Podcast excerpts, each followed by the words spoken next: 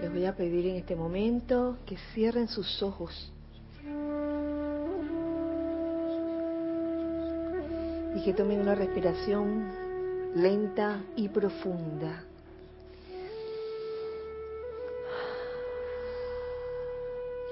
Traten de que ese aire que inspiras llegue completo y llene todos tus pulmones. Y toma conciencia que está entrando en ti la esencia del Espíritu Santo, la esencia del amor divino.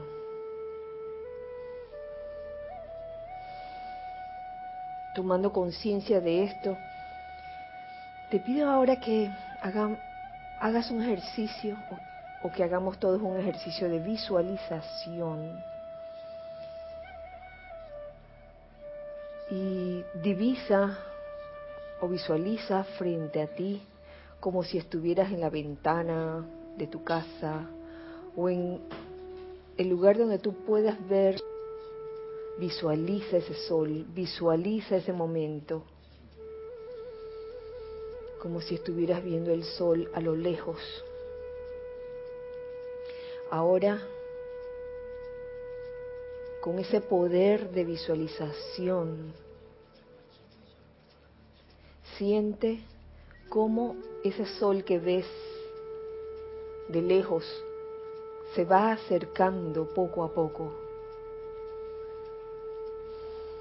y se va haciendo cada vez más grande enfrente tuyo. Siente cómo esa cercanía con el sol y tomando conciencia de lo que el sol es, te produce una sensación de bienestar. Siente cómo se va acercando aún más hasta el punto en que el sol y tú se hacen uno, hasta el punto en que entras al interior de nuestro Dios Padre Madre Sol. Siéntete dentro del sol, de esa enorme esfera que es. Siente su grandeza, siente su omnipotencia.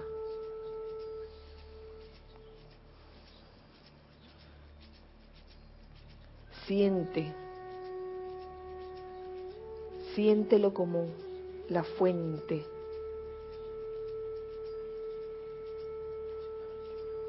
La fuente de toda luz, la fuente de todo el entusiasmo, la sabiduría, el confort, la pureza, la verdad, la salud perfecta, la paz y la administración, la liberación, la misericordia. Siente todas esas cualidades allí, dentro del sol. Y siéntete seguro o segura allí, en ese lugar, en ese lugar secreto del Altísimo.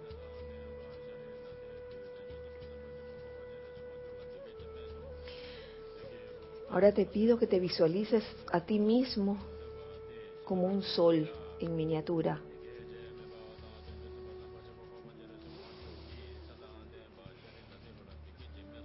Y que aún tengas conciencia de la respiración y de ese aire que entra a ti, revitalizándote, llenándote de vida, de prana, llenándote de salud, de felicidad.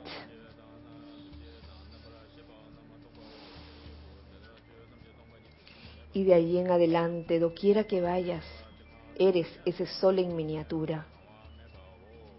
Y doquiera que te contacten todo aquel que te contacte de cualquier reino, siente esa radiación que le puedes dar. Gracias, Padre, porque así es.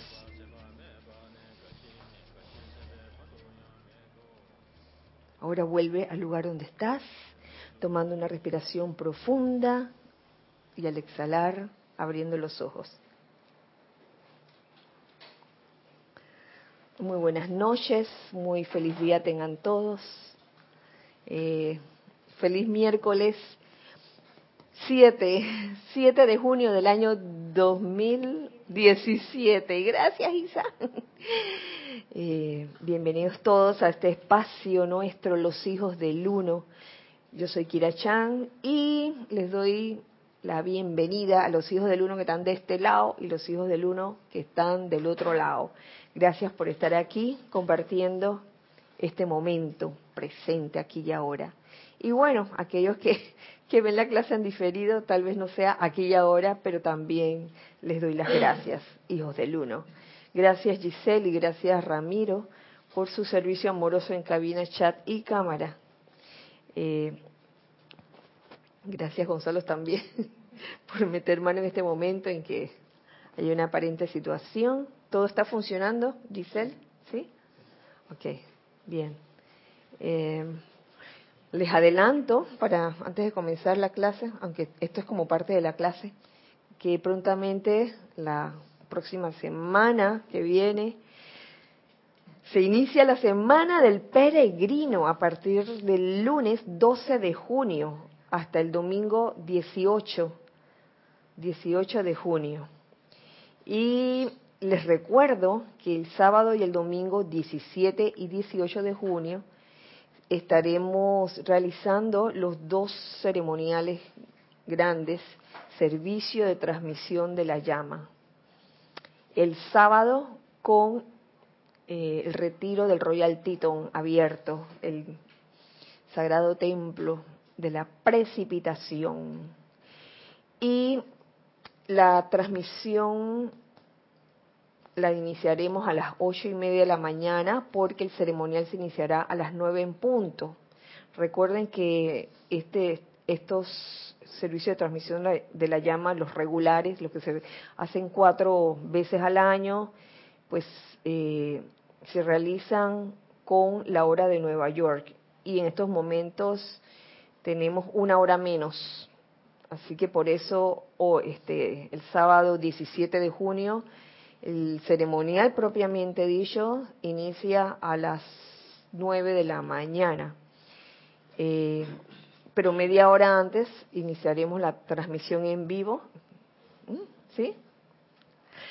Eh, tendremos al camarógrafo, el que está detrás de la cámara ahora mismo, está de eh, oficiante ese día, Ramiro, nuestro querido Ramiro, va a estar oficiando ese día y eh, media hora, ¿verdad? Más, más de media hora. ¿Una hora? ¿Estás hablando en serio? Eh, a las ocho entonces. Ah, bueno, hay cambio en el bullpen. Ocho de la mañana. No a las ocho y media. Ocho de la mañana iniciaremos. Wow. Hay que madrugar.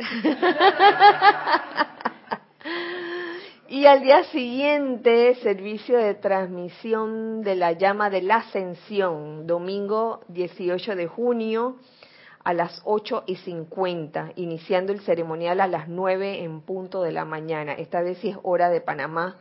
Eh, todos los meses se hace siempre a las 9 de la mañana el servicio de transmisión de la llama de la ascensión. Y en, en esta ocasión tendremos a Ana Julia oficiando. Así que tendrá pues unos breves minutos antes de comenzar el servicio de transmisión de la llama de la ascensión. Eh, quiere decir que el, el sábado podrá quizás el chat por Skype de Serapis Bay estar, estar abierto desde media hora antes de las ocho, o sea, las siete y media de la mañana. Estará abierto para aquellos hermanos o familia internacional que reporte sintonía. Eh, al domingo, también media hora antes, estará abierto el chat por Skype para todos aquellos que deseen reportar sintonía. Recuerden, eh, su presencia es muy importante y el hecho de que, de que reporten sintonía también lo es. Eh, eso, de eso tenemos pues registro y, nos tiene utilidad para muchas cosas. Así que eh, bienvenidos todos a, esos dos servicios de transmisión de la llama y el domingo, no contentos con el servicio de transmisión de la llama nada más de la ascensión, también tendremos Serapis Movie.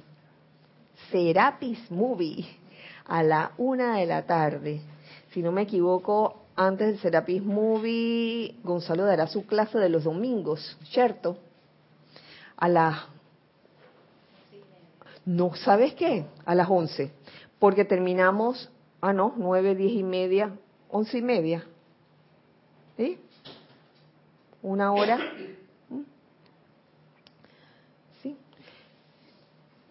Está, está, en pendientes. Ajá, sí, Gonzalo. Podría no haber clase ese día porque hay bastante actividad de semana. Ah, ok. Este, este domingo sí hay, pero el siguiente, el 18, podría no haber clase. Sí, gracias porque...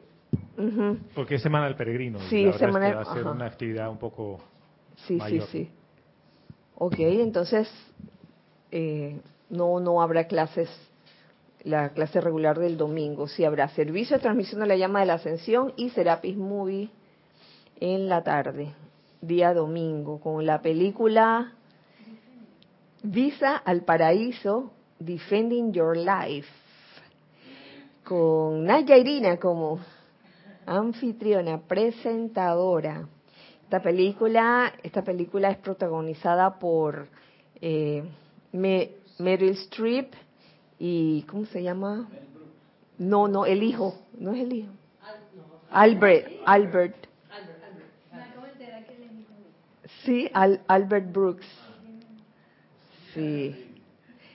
Se puede decir que es un clásico dentro de, de aquí del grupo, la hemos visto varias veces, pero no nos cansamos de verla y esta vez viene con nuevo estado de conciencia, vamos a ver todas las cosas que salen ese día domingo. Así que están todos invitados, película en mano, cada quien con su película en mano, viéndola todos juntos coordinando el momento en que hay intermedios para los comentarios, para alimentar eh, toda la tarde con esta película Defending Your Life o Visa al Paraíso. Muy bien. Eh, hoy quería continuar como el tema que habíamos dejado la semana pasada de, la iluminación. Habíamos hablado de la iluminación y de la comprensión. El día de hoy eh, quiero tocar el tema de la iluminación, pero amarrado a lo que es la reverencia por la vida, precisamente por el servicio de transmisión de la llama que se acerca el próximo, no, no este sábado, sino el otro sábado, 17 de junio, donde está abierto el templo de la precipitación en Royal Teton. Y todo esto para que tomemos conciencia de lo que significa entrar al templo de la precipitación. No solo eso, sino el solo deseo de precipitar y qué causalidad que una de las cualidades o la cualidad principal que trabaja el jerarca de ese templo, que es el amado señor Confucio, y anteriormente era el amado señor Lanto, la principal cualidad es la reverencia por la vida.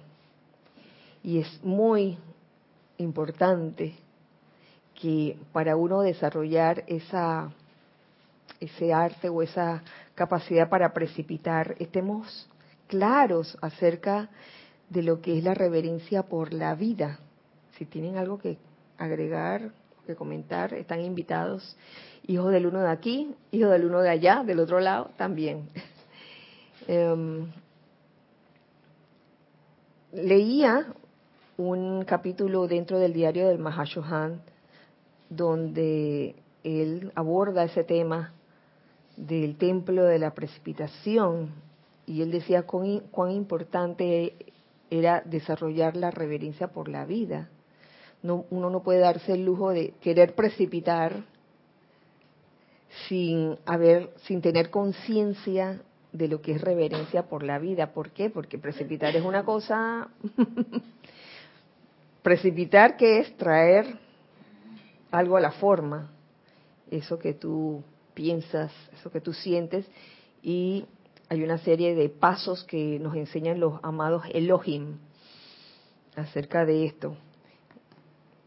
Les comparto, quiero decírselos directamente, como lo, lo dice el Mahashohan.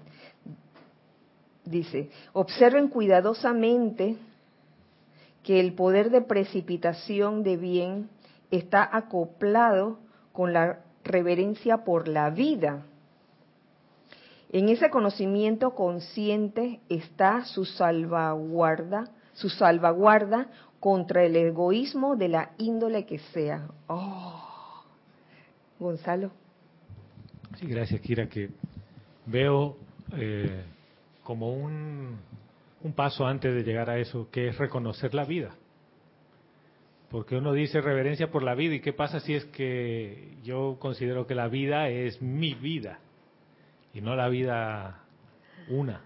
Entonces no veo vida en otro lado. no, pienso que haya eh, algo que esté afectando. Reverencia por la vida. ¿Qué vida? Toda vida. Es toda vida. Pasan muchas cosas en el aprendizaje de cada ser humano en esto de la reverencia por la vida y el deseo de precipitar algo.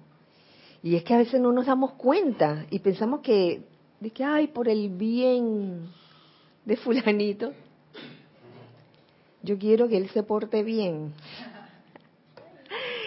Ya sea hijo, nieto, sobrino, cónyuge, pareja, novio, novia, yo no quiero que él sea así, yo quiero que él sea de, otra forma y entonces nos creemos con derecho de estar pidiendo que, ay, yo no quiero que él, sea tan dormilón, por decir un ejemplo. que sea madrugador. Entonces estoy, que sea madrugador, que sea madrugador.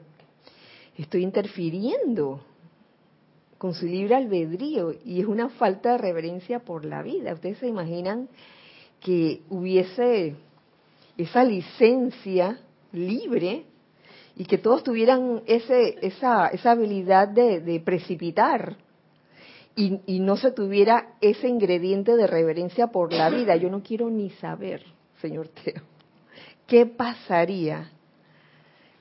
Estaría todo el mundo, quién sabe cómo, ¿no? a expensas siempre de, otro. Y, es que esas cosas han pasado. Pueden pasar sobre todo cuando, cuando una persona no está consciente o es una persona quizás débil y permite que cualquier sugestión entre, porque las sugestiones no es solamente cosas que te dicen, sino cosas que invisiblemente te mandan, mensajes que, te mandan. De que ay yo quiero que yo quiero que tú seas más humildita mira qué arrogante que es quiero que seas más humildita y así vamos disponiendo de las actitudes de las otras personas sin pensar que eso es una falta de reverencia a la vida. ¿Te ibas a decir algo, Carlos? Sí, gracias, Kira. Me imagino yo qué grado de reverencia por la vida puede haber en todas esas personas que están dedicadas a construir armas que en realidad la manifestación fundamental es un ataque directamente contra alguna forma de vida. ya sea vegetal, mineral o seres humanos, etcétera. Es un gran reto el que tiene la gente para crear o precipitar cosas de ese estilo que en realidad no son, diría yo desde mi punto de vista, muy reverentes o nada reverentes con la vida. Sí, sí, sí, sí. Así es. Mira, con respecto a lo que tú dices, precisamente hay un capítulo dentro de el diario del Puente a la Libertad del amado Maestro Ascendió Jesús que te habla de, de la reverencia por la vida. Está en la página 63, si alguien tiene el libro a mano, hijos del uno que están del otro lado. Dice, la humanidad y el mundo no caen en la cuenta de la reverencia con que los grandes maestros e instructores, los sabios y los santos tratan a la vida, oh, a la vida misma. La humanidad y el mundo no caen en la cuenta de esa reverencia. Y vemos cómo grandes cantidades de personas, digamos, de entre gobiernos, quieren disponer del libre albedrío de otros. Y así sucesivamente a nivel individual también. Seguidamente dice, y esta, esta parte está bien drástica, dice así, la humanidad que devora verdades, las digiere poco y no las hace suyas, tiene mucho que aprender acerca de las disciplinas que acompañan el desarrollo de la conciencia en los retiros del mundo. Habla de, de, los diferentes retiros de los maestros ascendidos. No solo hablan del templo de la precipitación, se dan cuenta, o sea, si bien el amado Lanto, anterior jerarca de ese templo y actualmente el amado señor Confucio, eh, la cualidad principal eh, que ellos trabajan o sirven es la reverencia por la vida. No significa ahora que, bueno, reverencia por la vida aquí, ahora que voy al templo de la precipitación, reverencia con todo el mundo.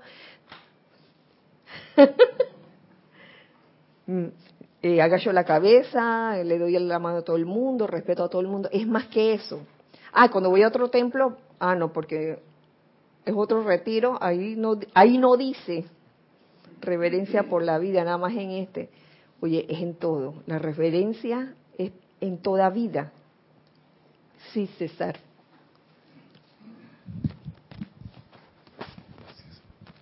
Lo que yo creo que lo que lo que está pasando es que cuando se habla de, vida, no muchos entienden eso, porque el comerciante no ve vida, ve cliente. El soldado no ve vida, ve enemigo. Y cada, cada grupo no ve vida en, en persona, ve lo que a ellos les conviene. El gobierno no habla de vida, habla de población, de pueblo. Entonces, ellos dicen, me llevo el dinero, el pueblo no le va a importar o va a sufrir poco, ellos no están viendo vida. Entonces, como acaba de decir, tienen mucho que aprender, mientras que la humanidad no comprenda lo que es vida, no va a haber cambio de conciencia. Vida es todo, no solo uno mismo, sino todo lo que te rodea. No solo, no solo se trata de personas con las que tú eres afín, sino también con las que no eres afín. Y, y, y, si se habla de reverencia por toda vida, yo pienso que la reverencia es parte de la conciencia de unidad, fíjense. La verdadera reverencia tiende a unir y es propio de una conciencia de unidad o de unicidad, póngalo así. Es más, yo me atrevo a decir que es uno de los ingredientes principales de la gran hermandad blanca. La gran hermandad blanca es reverente por toda vida. y lo acaba, lo acabo aquí, se lo acabo de leer aquí, del maestro ascendido Jesús. Si la humanidad no tiene idea de, de, la reverencia por la vida que, que emana de los maestros ascendidos y seres de luz. Y como me ha gustado esto de los cuentos, quiero leerles un, un cuento de Tony de Melo en la oración de la rana, volumen 1, que habla de el tema de la religión. Dice así: Al maestro le sorprendió escuchar un enorme follón cuando se dirigía a su patio. Un enorme follón, un revuelto, un alboroto, gracias. Le dijeron que uno de los causantes del altercado era un discípulo suyo. Y él mandó que y él mandó que se, que se lo trajeran y le preguntó cuál era la causa de todo aquel estrépito. Ha venido a visitarte una delegación de intelectuales y yo les he dicho que tú no malgastas tu tiempo con personas que tienen la cabeza atiborrada de libros y de ideas, pero vacía de sabiduría, porque esa es la clase de personas que con su engreimiento originan en todas partes los dogmas y las divisiones entre la gente. El maestro sonrió y musitó. ¿Qué verdad es esa? Pero dime, ¿no será tu propio engreimiento al pretender ser diferente de los intelectuales la causa de este conflicto y de esta división?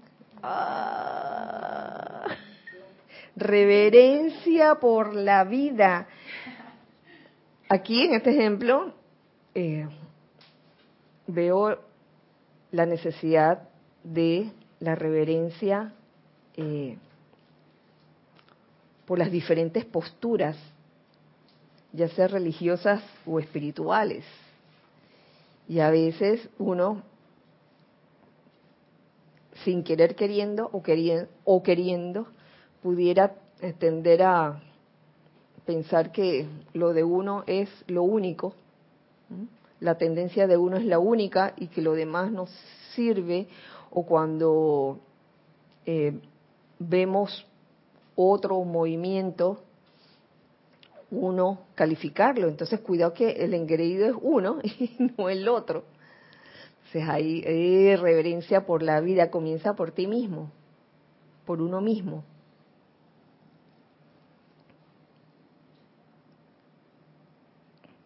También se me ocurre ver la diferencia, eh, la reverencia por la vida en toda esta relación de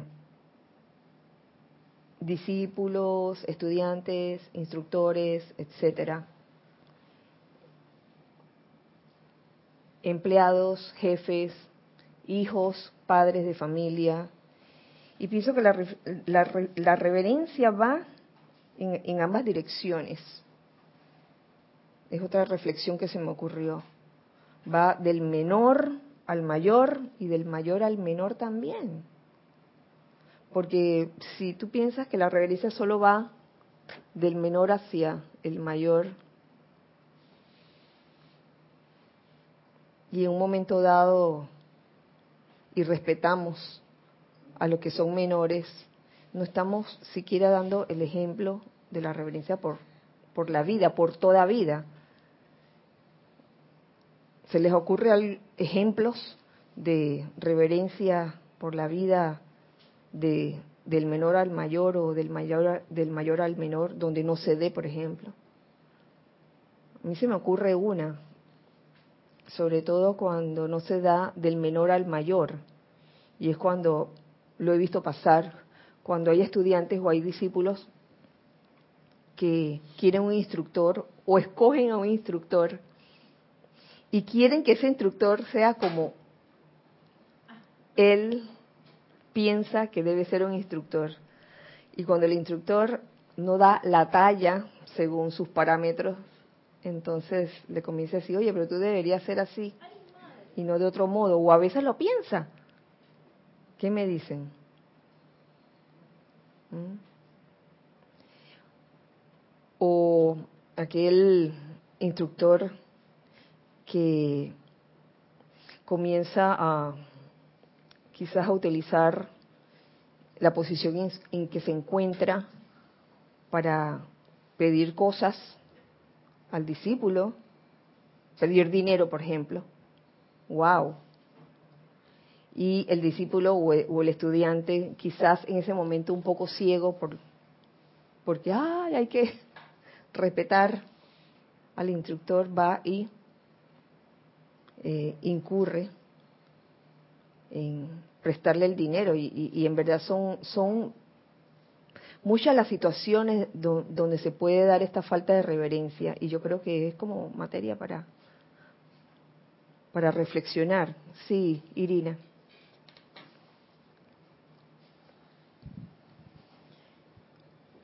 Veo también que a veces la persona que está en una situación de, de eh, de poder o por encima del, del otro, del mayor al menor, por ejemplo, los padres con los hijos. Una cosa tan sencilla como es que no toques la puerta del cuarto de tu hijo adolescente cuando estás entrando y tú abres la puerta porque esta es mi casa. Oh, sí, gracias. Y yo entro por donde me da la gana, por ejemplo.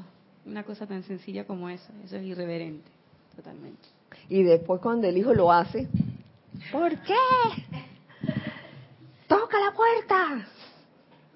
Entonces a veces el que está como el mayor puede incurrir en, situaciones donde, donde no reverencia la vida y después cuando viene como ley de círculo que te hagan lo mismo, no, sé, no te gusta o no les gusta. Por eso mismo. Ajá, sí, Lorna. Pensando en lo que decía Jorge, que la verdad no es lo que tú crees que es, me pregunto, según tu forma de verlo, ¿cuáles serían las características de una persona reverente? Por ejemplo, si viéramos a una persona reverente, ¿qué haría esa persona o qué actitud tendría esa persona para decir, mira, esta es una persona reverente? No se podría realmente decir de buenas a primeras hasta que la persona actuara o lo observara durante un buen tiempo. Hay varias formas. Es un listado grande, Lorna. Se, me ocurre, ah, mira, por ejemplo, se me ocurre una básica. Una persona reverente es una persona que sabe escuchar, y guarda silencio cuando otro está hablando. Pero hay situaciones donde no se da esto, sino que está la otra persona hablando y el, la persona que uno está observando pues simplemente no está escuchando. Ese, ese puede ser un indicio de alguien que es, es o no reverente. Otro indicio es quizás la forma como se conduce con las otras personas. Pienso que, que eso se ve más en la interacción, fíjate. No de que, ay, este, esta, persona es reverente y, está solito, ¿no? De que se la pasa solo, ermitaño, en su sitio. Debe ser una persona reverente. En verdad, pienso que, que la, la, forma de de verlo es verlo interactuar. Mm. Eh, teníamos primero Gis y después Gonzalo. Sandra Sánchez de Vancouver dice, bendiciones Kira y a todos hermanos queridos. Hola Sander, Dios te bendice. Siento la reverencia por la vida como un enorme silencio, ausentemente presente, así como atentamente dormido, como un equilibrio perfecto, lo veo como un eterno discernimiento de estar o no. La reverencia por la vida. Bueno, un eterno discernimiento, un constante discernimiento. Así es. Yo diría que sí. Eh, mm. eh, a veces puede que en alguna situación no, no haya discernimiento y metemos la pata porque hicimos quizás algo eh, sin considerar lo, que la otra persona en verdad quería. Y que yo nunca, nunca te pedí que me trajeras comida. Ay, pero es que yo te vi como que, te veo tan escuálido. Sí, esa es una clásico, una clásica. Te veo así como desnutrido. Vamos a hacerle un súper. Y a lo mejor la persona es feliz así, uno nunca sabe. Entonces ahí tenemos una falta de reverencia por la vida. Gonzalo, querías decir algo. Gracias. Sí, gracias, Kira, que pensando en lo que Lorna preguntaba y, dice igual, el Maestro Ascendido Jesús, en su última encarnación, él manifestaba la reverencia por la vida. Y eso era claro. Sin embargo, no estaba en silencio permanente y tuvo episodios en los que, por ejemplo, echó gente del templo de su padre. Entonces, eh, yo veo que en la reverencia por la vida hay un componente muy grande de amor y de, de, la firmeza y la fe que te, que, te da la yo Entonces, a veces uno puede conceptualizar y pensar que como con ser calladito, inofensivo y ya está, y soy reverente por, la vida y está siendo irreverente porque hay cosas en las que, por ejemplo, no estás protegiendo a la presencia de yo soy desde el punto de vista del mundo de la forma en la manifestación. Estás haciendo componenda con la imperfección. Y hacer cualquier tipo de componenda con la imperfección es no ser reverente con la vida. Entonces, veo que tiene una, una dosis de acción que es movida por el amor. Gracias, Gonzalo. Sí, porque cada, cosa, cada cosa tiene su momento, ¿no? Y, yo también creo que es como cuestión de, de prioridades. La reverencia por la vida es, primero que todo, a la presencia yo soy. A Dios. Yo, yo creo que esa es la prioridad. Y en un momento dado, por alguna razón, el Maestro Ascendido de Jesús le habrá tocado hacer eso. Sacar a la gente de, del templo. Teníamos otra. Gracias, Gonzalo. Buen punto. Raúl Nieblas de México dice bendiciones a ti, Kira, y a todos los presentes. Bendiciones.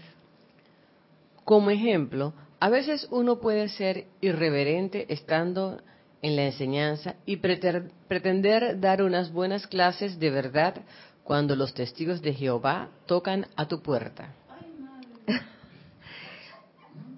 Hay momentos y hay momentos, exactamente. Esto si, si llevamos un ejemplo de la actualidad bien contemporáneo, llaman por teléfono, ay, y me llaman y preguntan por mí. ¿Usted, usted es la señora Kira Chan, no sé qué, no sé. Yo que sí. Mire, le hablamos de, tal empresa. Eh, quisiera hacerle una encuesta. Oye, no es que reverencia por la vida y que, ay, sí, hágame todas las preguntas que usted quiera. No, en ese momento, ah, como, como mencionaba eh, este Gonzalo con, el maestro ascendido Jesús, en ese momento, ¿sabes qué? Estoy preparando el desayuno y tengo hambre. No puedo, no puedo atenderla, lo siento. Ah, buenas tardes. A veces llaman también por teléfono para ofrecerte línea de crédito para, para comprarte las tarjetas de crédito que tienes y que... Y yo le digo, ¿sabe qué? En verdad no me interesa. Se lo agradezco, le agradezco su servicio, pero no me interesa. Y punto. ¿Mm? Eh, teníamos algo Giselle, o ya, ya se fue. Te digo, este, todo tiene su momento y, y fíjate que con respecto a lo que a tu comentario, Gonzalo, precisamente en viendo el diamante desde otro desde otra faceta el maestro ascendido Jesús precisamente cuenta dentro de, este capítulo que es el capítulo Jesús recuerda su vida. Dice así, muchos, pero muchos de los que solicitaron al gran director divino no recibieron ni siquiera una sola expresión verbal a lo largo de toda la encarnación, al no considerar ese gran ser que la luz y la conciencia de los usodillos merecía la inversión de sus energías y la correspondiente responsabilidad que entraría al mundo de los estudiantes si no pudieran hacer de esa verdad un hecho. Estos aspirantes se sentaron dentro del aura del maestro durante toda una encarnación, contentos con tan solo tocar la basta de su vestido, o sea, su aura. Se contentaban con sentir sus débiles energías espirituales propias elevarse sobre la constante marea de adoración y devoción a, Dios del Maestro. Esperaban que quizás dentro de su propia aura algún día o momento pudiera encenderse una chispa magnética que atrajera siquiera un parpadeo de interés de sus ojos un asentamiento de su cabeza o la bendición de su mano, y haciendo la genuflexión a tierra cuando tal reconocimiento se les daba sin siquiera una palabra audible. En cuanto a mí, me uní a esos peregrinos sin ningún tipo de anuncio. Me senté con los demás en el círculo sin nombre, porque no hay que andar por ahí diciendo, hey, hey, yo soy el Maestro Jesús. Estoy aquí sentado. Mira como uno más. Y el Maestro, en profunda meditación y contemplación, no dio indicación alguna de que estaba consciente de mi presencia allí, el Maestro, el gran director divino. No fui proclamado como el Mesías ni singularizado para ningún tipo de favores. Yo habría de elevarme o caer como cualquier hombre o mujer sobre mi propia luz y no lo hubiera querido de ninguna otra manera. Cuando la humanidad y los estudiantes que se esfuerzan por conseguir sitio, entre comillas, lleguen a comprender esto, sus corazones conocerán la paz. Hay momentos y hay momentos. En ese momento en que estaba el gran, el amado gran director divino, un poco de discípulos, todo el mundo en silencio, nadie, que a nadie, a nadie se le ocurría levantar la mano y que ¿Puedo hacerle una pregunta? y es que a veces lo que lo que está pasando allí es un entrenamiento, un ejercicio de paciencia, a ver si en verdad uno la tiene. que, si por dentro tienes este ruido interno, dices que ¿cuándo va a hablar? Mira, estoy aquí, ya llevo cuatro horas sentada en el piso y el maestro ni habla. No, hombre, esto no está en nada, mejor nos vamos. No, mejor nos vamos aquí al lado que está esta, esta otra persona que está hablando y que está convenciendo a todo el mundo y que lo que dice, oh, qué bueno. Discernimiento. y hay momentos para todo. Teníamos algo en chat. Gracias, Gis. Isabel Rivero desde Chile dice, Dios te bendice, Kira, Dios los bendice a todos. Hola Isabel, bendiciones para ti. Kira, cada vez que se despide el año y se recibe el nuevo año, se ha tomado la costumbre de producir ruidos y estampidos al estallar cohetes cada vez más potentes. Esa oportunidad la he ocupado para pedir perdón al reino elemental por la ausencia de reverencia por la vida. Considero que la alegría humana es una obstrucción irreverente.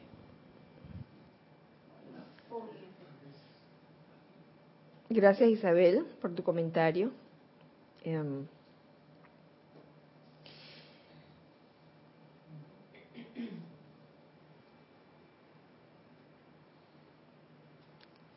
¿Alguien tiene algo que decir sobre, sobre ese comentario? Nada que decir. ¿Tú ibas a decir algo, Ramiro?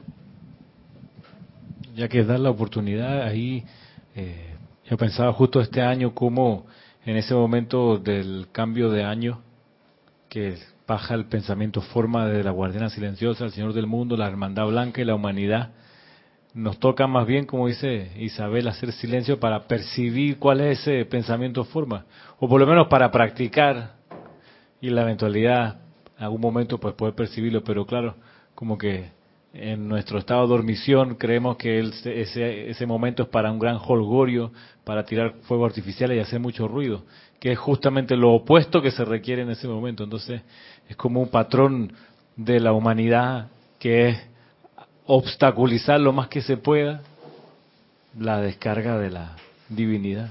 Claro, claro. Mira, totalmente estoy de acuerdo con que hay momentos como esos cuando se está pasando de un año a un año nuevo, de, un año anterior a un año nuevo. Momentos de quizás cada quien hace lo que su estado de conciencia le permite, ya sea estar en silencio, ya sea estar haciendo una invocación o qué.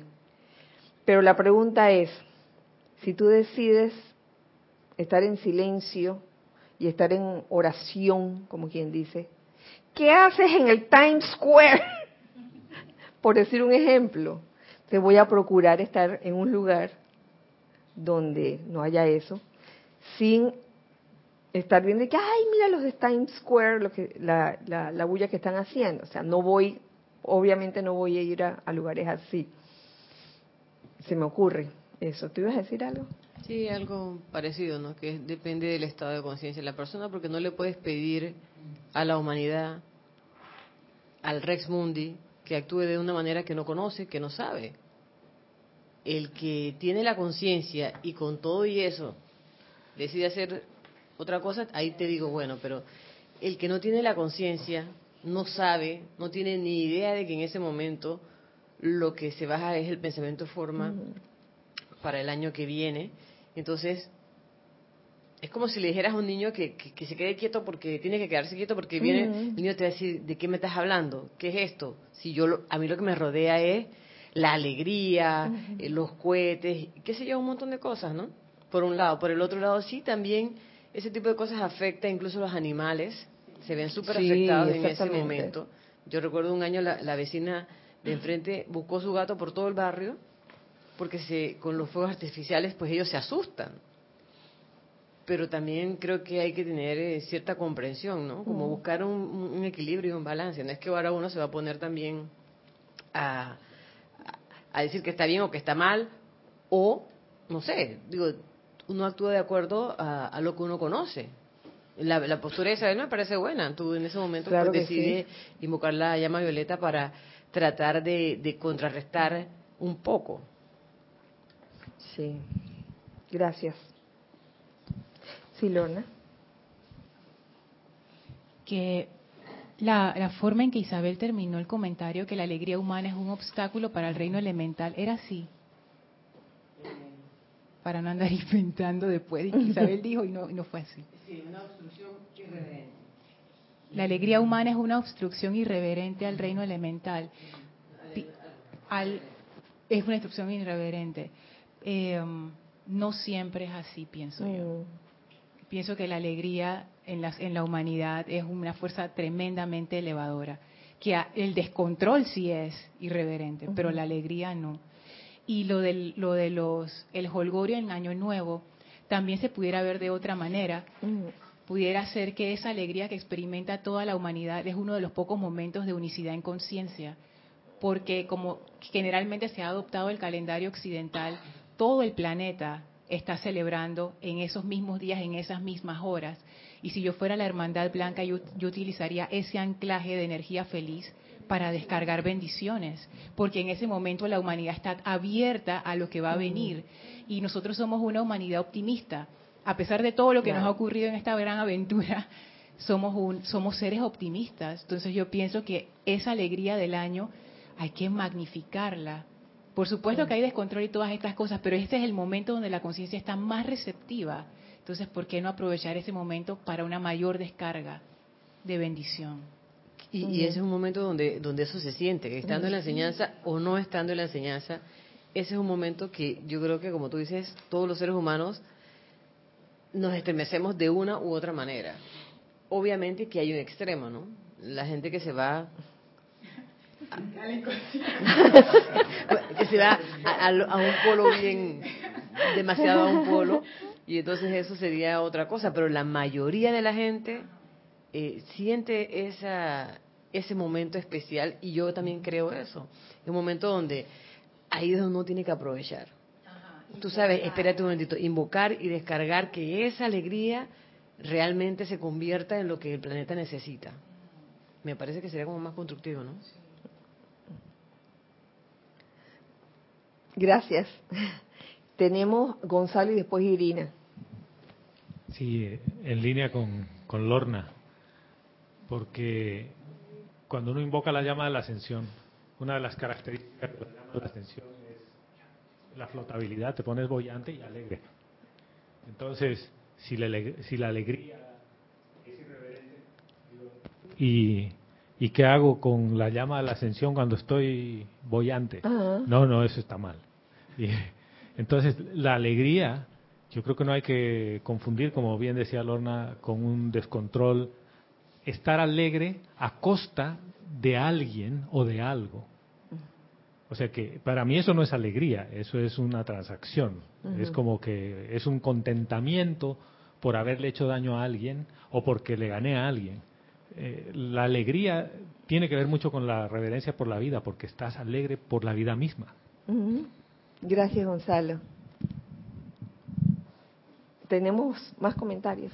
Ah, Irina, venía Irina, perdón. Irina y después. Sí, era en la misma línea que ha planteado Gis y, Lorna. Eh, quizás a lo que nosotros nos referimos como, o lo que se refiere Isabel como esa alegría en esos momentos es más euforia que alegría, sino que es el descontrol. Pero yo me pongo a pensar en el lado opuesto, tú puedes convertirte en irreverente en un momento queriendo hacer, eh, queriendo ser irreverente en un momento en que todo el mundo está así y tú le vas a llevar y que, eh, como dice la gente, que voy a llevarte la enseñanza. en el momento es la, la palabra, gracias, me lo quise. Te voy a llevar la palabra en el, en el, en el justo momento que la gente está contando sus 12 uvas y no sé qué.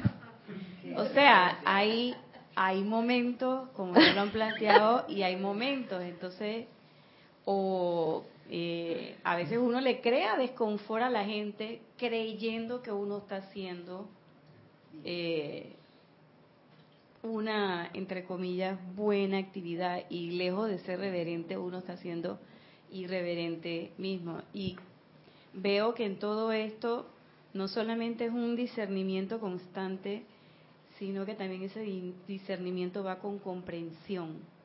Cuando tú comprendes realmente y aprendes a, a ver e identificas el requerimiento del momento, te das cuenta o caes en la cuenta si realmente lo que vas a hacer o decir es reverente o no, y entonces puedes actuar consono con las circunstancias. Gracias, Irina. Eh, pienso que hay diferentes formas de expresar alegría. Hay diferentes formas. Isabel dice, me refería expresamente a esa media hora. Pienso en el efecto en las aves, en las sílfides. En Santiago hay truenos en, eh, truenos en cada comuna, o sea, todo Santiago, por media hora. Los truenos, eso de, de fuego artificiales. Gracias, Isabel. Ah, hay, otro comentario más. Eh. Sander Sánchez pregunta. ¿No es irreverente pensar que alguien es irreverente? Gracias. él pregunta. Sí, sí es irreverente pensar que, que alguien es irreverente. Gracias, Sander. Elizabeth Alcaíno de New York dice, Dios los bendice hermanos. Elizabeth, bendiciones. Kira, ¿será que la reverencia por la vida a la que se refieren los maestros ascendidos es la reverencia a mi propia vida? Porque cuando soy reverente con mi vida, ¿puedo hacerlo con las vidas que me rodean? Si se está en un estado de unicidad, entonces sí. Pero si, si se está en un estado o, en una conciencia de separatividad, ahí yo te diría de que, mira, yo nada más me voy a cuidar a mí misma. Los demás que se... J. Los demás que se... Ya tú sabes qué. J. J, espacio. No me vas a hacer decirlo, Ramiro. Tenemos otro antes que de darle play a Gonzalo. Juan Carlos Plazas de Bogotá, Colombia dice, en Navidad y en Año Nuevo todos sentimos algo distinto, aún los que detestan estas épocas, porque los hay. Y ese sentimiento que sentimos es más positivo que negativo. Gracias, Juan Carlos. Oye, bendiciones para ti. ¿eh? Qué bueno que, te escucho participar. Eh, ¿Sabes qué, Juan Carlos? Yo he pasado por todas esas etapas. Yo no sé ustedes. Yo he pasado por etapas en que quiero quiero estar en la algarabía, feliz. En esos momentos de Navidad y Año Nuevo. He estado en etapas en que no quiero ver a nadie, quiero estar sola, en silencio, en meditación. He estado en etapas donde, oh, momento para reunir hermanos, familia, qué sé yo. He estado en varios momentos. ¿Mm? A los caninos también. Y, hablando de, los truenos, en efecto, yo recuerdo cuando tenía que abrazar a Yatsuri, porque Yatsuri, Yatsuri sí le tenía terror a los truenos. Así que he pasado por todas, todas, todas esas etapas y, yo creo que la felicidad es algo que, o la alegría más bien, que es diferente en cada quien. Yo creo que es según lo que ha vivido esa cada persona. Tenemos tenemos más. No, eh, yo iba a decir que yo también había pasado por eso, por todas esas etapas y, ah, y no las recuerdo como algo desagradable, simplemente fueron, las recuerdo como algo súper chévere, es un buen sentimiento el que yo tengo de, de, la, de haber festejado, de haberme madrugado, de haberme trasnochado, de haber amanecido celebrando. Mm. algún tipo de, actividad. Sí, Gonzalo, tú tenías algo que decir, perdón por la colada. Que pensando en lo que decía Isabel y pienso en qué en qué punto de la observación que tienes de lo que pasa afuera en el Rex Mundi, te conviertes en el juez para decir esa media hora de fuegos artificiales le hacen daño. Entonces, quiere decir que estoy juzgando en un momento dado. Y veo, veo esa línea delgada en la que empiezo a juzgar y digo, eso está mal, entonces yo voy a compensarlo por algo que está bien y pienso en, en, el, en Helios y Vesta y en la visualización que hiciste al principio. Si soy un sol, yo no estoy viendo qué hace nadie. Yo estoy irradiando. Punto. Sí. O sea que si estoy viendo qué es lo que hace el otro en algún momento dado, creo que se vuelve irreverencia con la vida. Mm, gracias, Gonzalo. Eh, quiero leerles otro cuento que también viene a pelo. Viene muy a pelo.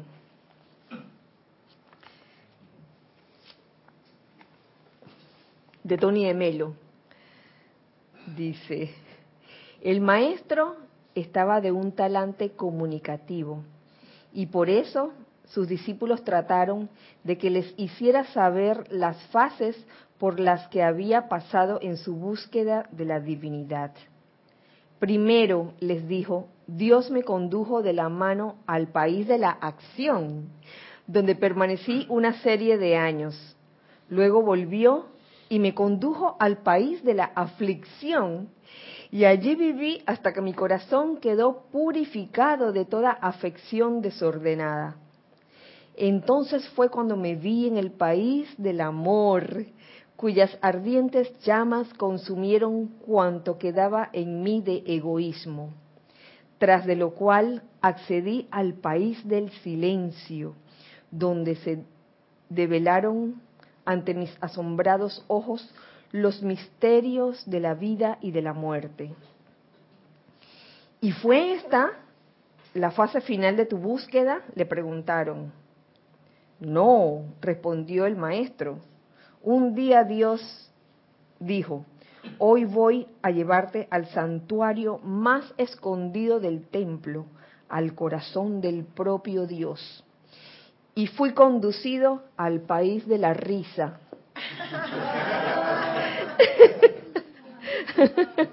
Uh, tenemos mucho que aprender todavía. A veces eh, nos olvidamos de, las cosas más sencillas de la vida, como es reír. Y en esto de la reverencia por la vida, igualmente, eh, respeto las posturas de cada quien, que son diferentes todas, y lo, que tratamos es de buscar el, el término medio. Y yo creo que los comentarios que han hecho han sido acertados, todos. Así que yo, yo les agradezco a los que han participado por el chat, a Juan Carlos, a Isabel, a Sander, a Elizabeth. ¿Alguien más se me pasa por ahí? ¿No? Yo les agradezco en verdad sus comentarios y aquí a los hijos del uno que también, este, pues, hicieron sus comentarios todos. Yo creo que todo esto es un constante aprendizaje y cada quien está en su estado de, conciencia. Y me recuerda dentro del, guion de la película Hermano Sol, hermano, hermana Luna, cuando Francesco decía, yo quiero ser feliz, quiero ser feliz. Yo no, yo no concibo, por ejemplo, eh, el alcanzar la liberación o el alcanzar la ascensión en un estado de tristeza.